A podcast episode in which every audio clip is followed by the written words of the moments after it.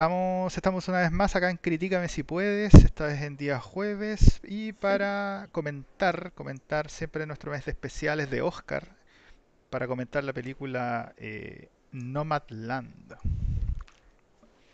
Así es, esta película está escrita y dirigida por Zoe Shao, eh, que es bien nueva como directora, y eh, anteriormente tiene dos películas. ¿Tú te acuerdas que partió, dijiste? Con cortometraje. Como el 2000. Claro, como el 2008. 8, bueno. El 2000, claro. Después tiene como el 2015, tiene la película. Así que no es muy conocida. Poca experiencia, y es, de, hecho. Claro, ha hecho más cosas ahora, ahora último. Y esta película está basada en el libro que tiene el mismo nombre, escrito por Jessica Purder. Y la película está protagonizada por Frances, Frances no puedo decir el nombre, McDormand y David Stratton. Em, bueno, y los otros personajes que en realidad son, son, ellos, mismos. son ellos mismos, así que no los voy a nombrar como todos ahora. Ya está nominada eh, a 141 nominaciones que están pendientes y ha ganado 201 premios hasta el momento. De los más destacados es que ganó en el Festival Internacional de Cine de Venecia el León de Oro como mejor película del 2020 y ahí ese mismo momento fue que se estrenó esta película, eso fue el 11 de septiembre. Ah. Se estrenó Además, en el festival entonces, probablemente. Claro, se estrenó en el festival y ahí ganó como mejor película. También ganó dos globos de oro, Golden Globe, eh, como mejor película dramática y mejor director. Y ahora está nominada a seis premios Oscar. Es la que le ganó a Mank. ¿ah? Eh, personalmente mi favorita para ganar la, estatuilla. Vamos a discutir por qué hoy en día y las comparaciones que podamos hacer entre Mank y esto, que de hecho discutiendo antes of the record son sumamente complejas ¿eh? por, la naturaleza de esta película y de la otra. Eh, entonces, eh, bueno, ¿cómo definimos esto? Esto es un drama de una mujer mayor que practica muy cerca de la jubilación y que a causa del quiebre de una empresa, y esto es real, de...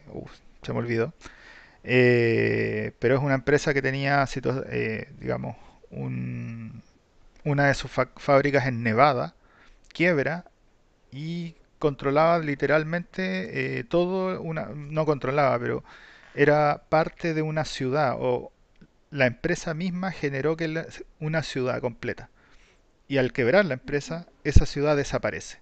Y esta persona, en vez de irse y tratar de buscarse otro trabajo estable y una vivienda, opta por una vida de nómade moderno, viviendo literalmente en su van y yendo de un lado para otro con trabajos más o menos temporales. Dicho esto, eh, contextualizando esta película, Toto, ¿cuáles serían para ti los puntos fuertes que tiene esta película de buena que la hizo merecedora de un globo de oro? Yo creo que esta película tiene de bueno eh, como eh, desde el punto de vista técnico, encuentro que está muy bien filmada. Como dices tú, es una película que refleja una realidad y eh, la película a mí me demuestra eso. Me demuestra que a pesar de ser una película em, que está basada en, en hechos reales, está muy bien captado esa realidad. Eh, mm, los planos que ocupa la, la, la, directora, porque al final ella es la que hizo eh, gran parte de la película. Su, el equipo de la película es, bien reducido, no es una película grande. Eh, aparte que es el, los planos son en, en, la naturaleza, entonces de repente hace esto, estas tomas 360 para captar todo el momento y, captar toda la, atmósfera de, lo natural, encuentro que eso está muy bien logrado. por cierto, porque esto tampoco es que ella viaja por todo el país, sino que viaja como por claro. justa parte este lugar de Estados Unidos que es un desierto ahí, digamos, sur oeste de Estados Unidos. Em, estoy de acuerdo, de hecho, con todo lo que se ha dicho. Quiero agregar que esta película, y aquí hay, hay una cosa muy interesante, ¿ah? La película chilena, el, de- el- ¿cómo se llama? El hombre topo, El agente topo. ah, el agente topo, es una El película, de agente hecho, topo. una comedia. Eventualmente yo creo que la vamos a alcanzar a revisar. Largometraje. Vamos a tratar de revisarla porque es una película chilena que está nominada al Oscar. Pero ¿por qué la menciono? Porque El Agente Topo está nominada a Mejor Documental, lo cual discrepo completamente de esto. Sí, y esto en cambio es, es un documental. Esto, esto es el naturalismo extremo. Esto si no es un documental, entonces es un naturalismo llevado al extremo. Hemos hablado del naturalismo como esta corriente artística que busca ser como hiperrealista. Eh, y está en el, el hiperrealismo que, como decía Toto, el cast de la película, a excepción del par de personajes principales, es, son ellos mismos. O sea, no sé, Dorothy es Dorothy, Francis es Francis, son, eh, son ellos mismos. Entonces, estamos hablando de las vivencias de un grupo de gente donde la actriz básicamente es un canal simplemente para mostrar las vivencias de de otra gente y las vivencias también que se cuentan en el libro que vive Francis básicamente eh, durante como su estadía siendo nómade, pero pero, pero esto, es una, esto es un documental, un documental de lo que se trata ser nómade, entonces a mí me parece muy muy curioso el tipo de nominación versus, por ejemplo, El Hombre Topo, que es una comedia derechamente y no tiene, tiene poco y nada de documental, entonces no sé. La categorización es un poco extraña. Eh, me gustaría in- ir inmediatamente a las comparaciones, la verdad, creo que ahí es donde es jugosa la discusión. Eh, primero con Mank, que para mí es la gran favorita del Oscar. Lo más Sí. parecido que tienen es que son dos guiones adaptados. Creo que es lo único, pero son así un mundo de diferencia. Mank es una película. Mank es una película, Mank es ficción, es el tipo, por más que sea un- de una persona real, es, es curioso porque Mank es como, se trata de una persona real, pero armamos algo de ficción basado en la historia real que es súper interesante. Esto huele a ficción, pero lo lleva como a la realidad, es como el efecto inverso, ¿no? Eh, es rara la cuestión. Claro. Pero Pero ¿por qué creo yo, por ejemplo, eh, con esto termino y le doy la palabra a la Toto, por qué creo yo, y una opinión completamente personal, de por qué esto le ganó a Mank en los Globos de Oro? Porque yo siento que normalmente los Globos de Oro le entregan el premio a la mejor película cinearte que tienen. Y esto es completamente cinearte. O sea, como decía la, la Toto, la maestría técnica que tiene eh, esta película es muy superior a Mank, pero asimismo es, es hiperrealista, es como súper agobiante, resulta así como ah, súper difícil de digerir, entonces Es bien es densa la película. sumamente densa, pero al final termina mostrando, como decía Toto también, extremadamente bien esta realidad que es bien triste, la verdad, de los nómades, eh, de la gente que es nómade que simplemente agarra su van, la modifica un poco y no estamos hablando de los gringos que se compran la VR, así como los con plata. Claro. No, no, no, estamos hablando de la gente así como que modifica el Subaru así, le saca los asientos y trata de meterle un baño, entonces es como es como súper extrema la situación y es contada, o sea, podría perfectamente tener la voz de Morgan Freeman de fondo como un documental y yo no tendría así pero ningún ningún problema. Eh, no sé qué opinas tú, por ejemplo, con respecto a los globos o a las premiaciones que ha tenido. Mm, es lo que comentamos ayer. Encuentro que, bueno, hasta el momento solo llevamos Mank de la vista de las nominaciones. Encuentro, como dices tú, es un, es, no sé, un mundo totalmente diferente que encuentro que no tiene comparación. Muy Eh, difícil. no me quiero dedicar mucho a esto eh, porque creo que como que tengo que defender más esta película porque, como dices tú, Man se nota todo, desde la dirección, desde el guion, desde los, de las actrices, actores, encuentro que obviamente se nota ahí eh, el presupuesto de Hollywood que hay detrás, ¿cachai? Esta, sin desmerecer esta película, se nota que hay... Em, no, no digo que hay poco presupuesto, porque tiene una tremenda actriz. Sí. Aunque sea la directora nueva, em, se nota lo, lo, el conocimiento técnico. Lo logra, lo logra, de hecho. Mucha lo logra. Entonces, e, encuentro que comparar las dos no me va a llevar a ninguna parte. No, no, sí, es complejo, pero es, es obligatorio, digamos, para saber quién va a ganar. Claro, es obligatorio. Son dos películas buenas, pero distintas, de categorías distintas. Entonces, eh, pasa eso. A lo mejor eh, se estrenaron muy pocas películas el año pasado. Por eso tenemos estas nominaciones tan tan distintas que tú decís, ¿cómo pueden estar dentro de la, de la misma categoría? Claro. No, pero podrían estarlo si esto hubiera sido un poquito más actuado, no sé, un poco más cine y menos documental, creo yo. Es muy documental esto para mí, no, no sé, es raro. Pero yendo a por qué, de hecho hoy voy a defender eh, por qué va a ganar Mank eh, por lo autorreferencia de, de Hollywood. Hollywood, Va, a elegir una película que se trata de Hollywood. Entre dos películas que tienen la misma calidad. Esa es la distinción que hacen los, los, los distintos premios. Claro. Como dijiste tú al principio, entonces, claro, no puede que esta haya ganado muchos premios, pero no va a ser la mejor película de, del Oscar. Em, yendo. Ah, Deja, pasando a otro lado, yo eso, quiero destacar la actuación de ella.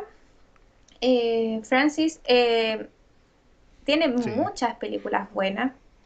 Entonces, por eso te decía que yo encuentro que es una muy buena Si no me equivoco, ganó el Oscar por tres anuncios por un crimen, ¿o no? O estuvo solo nominada, no me acuerdo.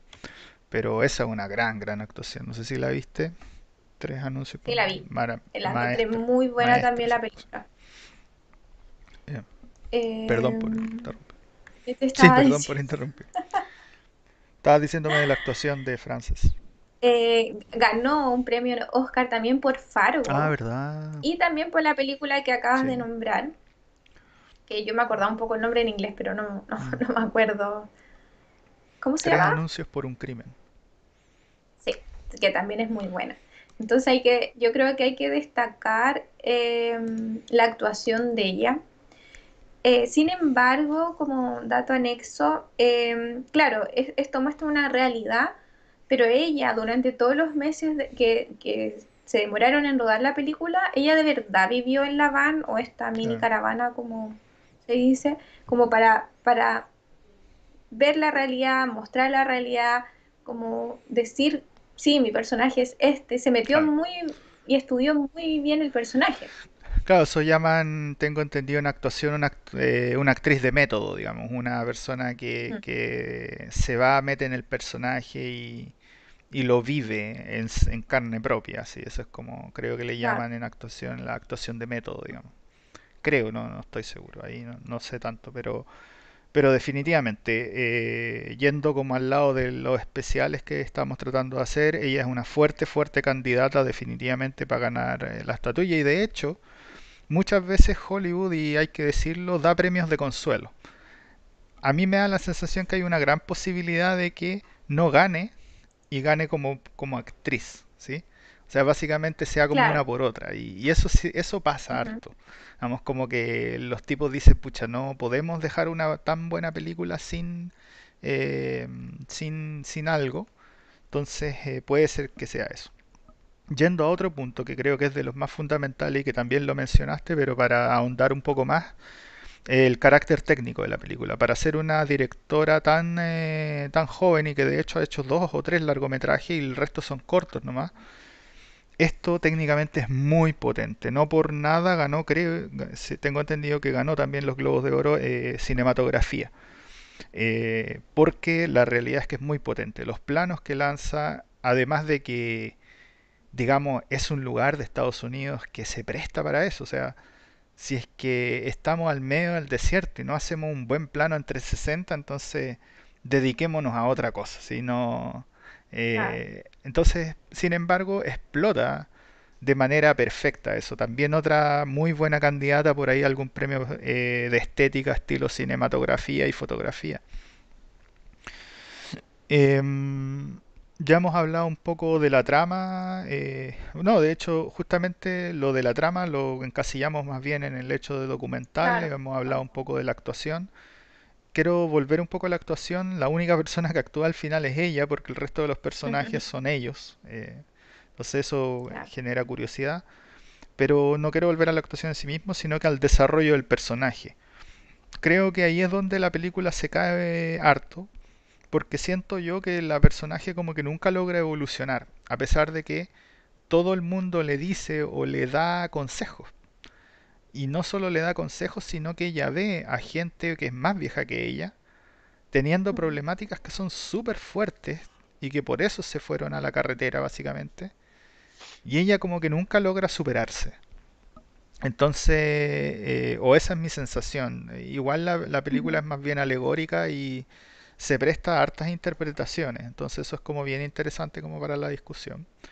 Eh, pero, pero yo creo que ahí como que carece. El hecho de que tenga un puro personaje como fuerte que es ella, que lo hace muy bien por la actuación, pero asimismo me hubiera gustado un poco más de desarrollo. No sé qué te parece ese punto en particular. Es que encuentro que sí, no tiene mucho desarrollo porque eh, muestra más como la, la realidad que la llevó a ella a esto, a esta como nueva vida, porque ella antes tenía una vida completamente normal, pero creo que se quisieron centrar, por algo es el nombre del- de la película, Claro, ¿cachai?